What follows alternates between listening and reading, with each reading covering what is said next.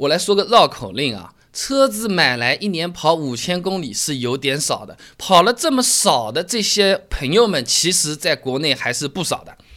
车子反正一年就是跑五千公里，那我们这个保养要怎么做会比较好呢？今天分享给你听啊啊！那像这种情况呢，保养起来基本上就是要注意时间对部件的这个影响，而不能只看里程了，连加油都不能加太多啊。那保养间隔就不是按公里算了，要按时间来算了啊。你这种什么轮胎、机油、变速箱、防冻液各种部件的更换周期啊。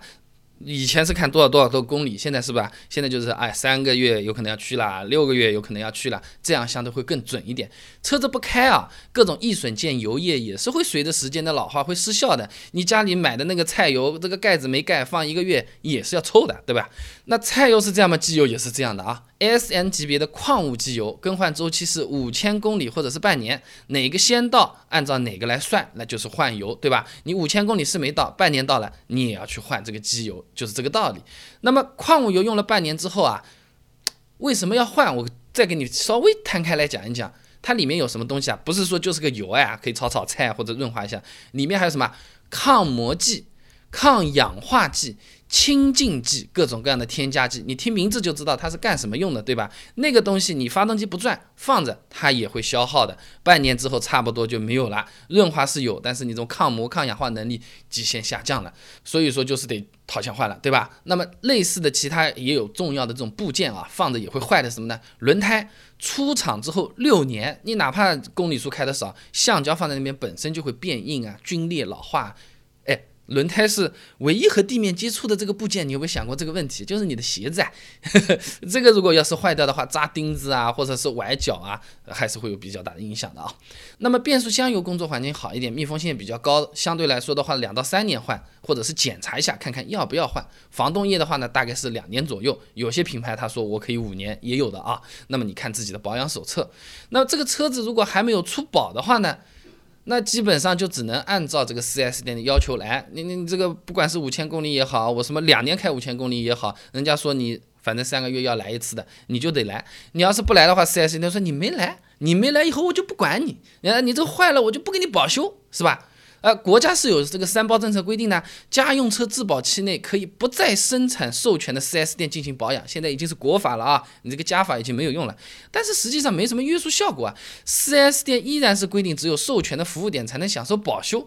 大多数人嘛，包括我自己，也不太愿意和 4S 店去扯皮的，人家还搞三个律师来跟我们呃写情书一样的，你一封我一封，搞个半年，那也没什么意思。最后面他说的两百块钱做了个保养。很难受，就是说维权成本依然是很高。虽然说国家有法律和条款来保护消费者，执行起来还是不舒服的啊。那么 4S 店的话嘛，一般来说在车子里面会给你设置好的提醒你保养啊，下个礼拜差不多啦，什么时候该来了？那反正照他做了，那没办法的嘛，就是 质保条件规定的。那如果我这个车子已经出保了。那这个时候呢，我们换时效性更长的部件就更划算了，因为开的少嘛。呃，那我们自己外面保养或者买自己更好的这种机油的话，可以强调它的时效性。那你比如说机油，我们从矿物油换成全合成油，更换周期也有可能这个半年就可以提升到一年。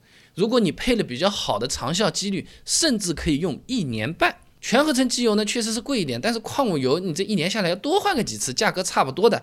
而且呢，同样的标号，你这个全合成机油性能方面都是要比矿物油要好的，换的次数又少，再加上它那个分子结构更缜密，也更稳定啊，你放的时间也可以放得更长。差不多的钱，省了几次跑去换油的次数和时间和心情，对吧？然后开起来的时候，因为用更好的机油，效果还比原来好。我觉得可以啊，反正也没有质保的问题，嗯，换全合成油挺值得考虑的。那同样的道理，防冻液原来比如说我原厂出来两年的那种啊，我们换个五年的 OAT 防冻液，轮胎嘛换成相对比较耐磨的品牌，或者说是比较长寿的，放着可以放比较久的，这个找一下都行。几率嘛，刚才说了，换成长效型的，都按时间长的来，反正开的少，不用想着什么磨坏了、用坏了，就是能放得久就好。这样的话又省钱又省心，效果还比原来的好，车况也更棒，哎，不错的选择啊。那么刚才说的是保养，平时我们开的少，有些事情还是要注意的。今天顺便跟你讲一下啊，电瓶老化，呃，特别容易发生在开的少的车子上面。那现在车子们熄火停在那边，电路里面其实还是会有一种叫做寄生电流的这么一个东西，因为车子里面现在。电器设备比较多了，每一个都难以避免的有那么一点点的这种电量消耗。你什么锁门的时候，咚咚响两声，这个咚咚两声可是电换来的。你门开一开的时候，上面灯不是还要亮一会儿的吗？有些还有什么送你回家功能是吧？你锁了个车，你老远老远的走，它还给你这么照在那边，各种各样的这种东西都是要用掉电的。那基本上这些杂七杂八的这种东西加在一起嘛，大概是三十到八十毫安的这个样子就差不多啊。而且车子就算用的少，这个电控元件啊、电器元件它是会老化的，而不是说好像你不用它就是新的，你用用用旧了。呃，你你不用放在那边，它也是会被旧的啊。机身电流也因为这个老化会变得更大，那电瓶的亏电肯定性就更明显了。再加上你开的少，电又不容易充得回来，就比较头疼了，是吧？那相对来说的话，开的比较少的车子，停放的时间比较长，每一次开车时间也不长，运行时间啊，就是发动起来往前面开，如果少于十五分钟，转速还在一千五百转以下，那基本上电瓶啊，前面刚才说的那种东西用掉的，补不回来，就欠着。用着用着用着用着，哪天就要发不起来了。解决办法呢，就是你去做保养的时候，直接说电瓶养护一下，这个是好听啊，其实就是啪嚓了给你充个电，充充满了。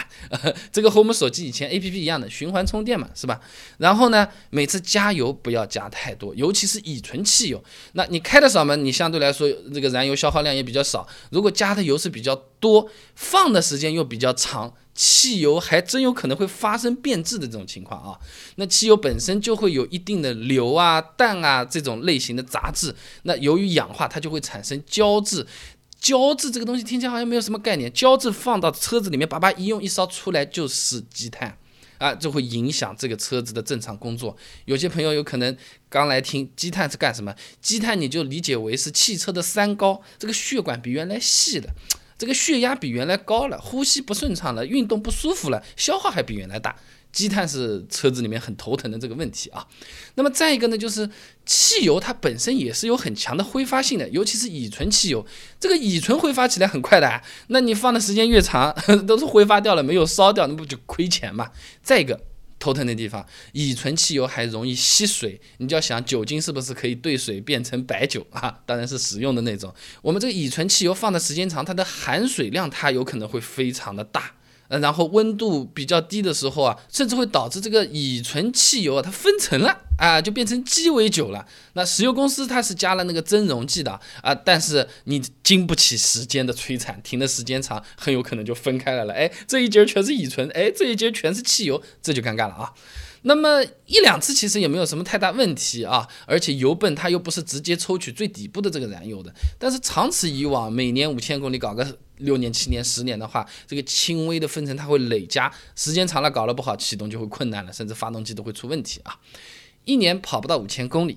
算到天的话，就是一天跑不到十三点七公里，一个礼拜一百公里不到一点。那么每次加油的话，大概就跑足一百公里就可以了，不用太多的。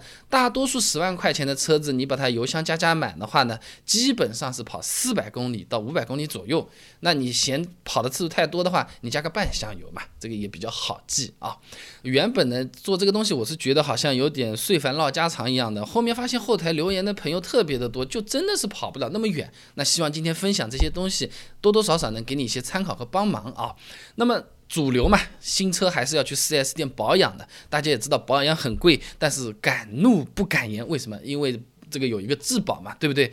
那么除了质保之外，也有些朋友脱保了也去 4S 店，你想不想知道他为什么还去？这 4S 店做保养和外面做保养。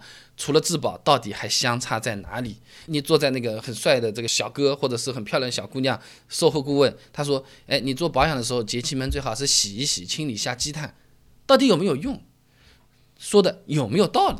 刚才那几个问题啊，我把资料整理好，都给你准备好了答案。如果你有兴趣想了解一下的话呢，不妨关注我的公众号‘备胎说车’，回复关键词‘保养’就可以了。”那我这个公众号每天都会给你推送一段超过六十秒的汽车实用小干货，文字版、音频版、视频版都有，你可以挑自己喜欢的。4S 店和外面做保养相差在哪里？节气门到底该洗不该洗？积碳到底是什么个玩意儿？怎么大家都在提，大家都讨厌，好像大家都没解决好啊？关注公众号“备胎说车”，回复关键词“保养”就可以了。备胎说车，等你来玩哦。